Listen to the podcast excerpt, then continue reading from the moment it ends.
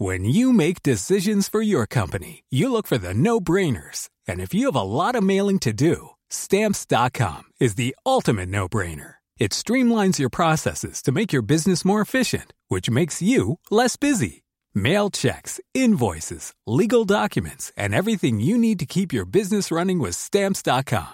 Seamlessly connect with every major marketplace and shopping cart. Schedule package pickups and see your cheapest and fastest shipping options from different carriers. With rates up to 89% off USPS and UPS rates. And with the Stamps.com mobile app, you can take care of mailing and shipping wherever you are. Make the same no-brainer decision as over 1 million other businesses with Stamps.com. Sign up with Code PROGRAM for a four-week trial, plus free postage and a free digital scale. No long-term commitments or contracts. That's Stamps.com.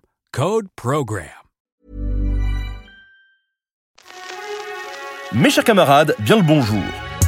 L'histoire est partout.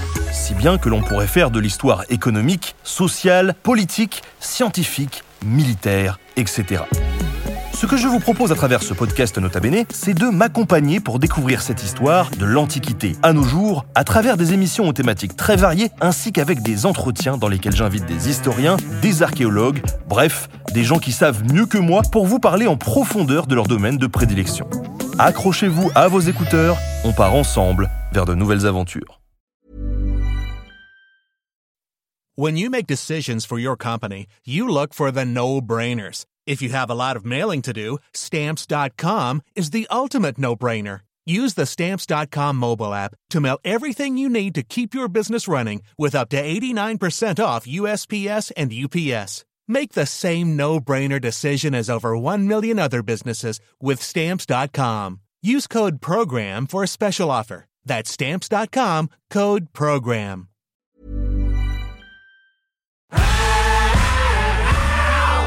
Si vous avez aimé ce podcast, vous aimerez aussi mon autre podcast, Callisto, dans lequel je vous raconte des mythes et des légendes.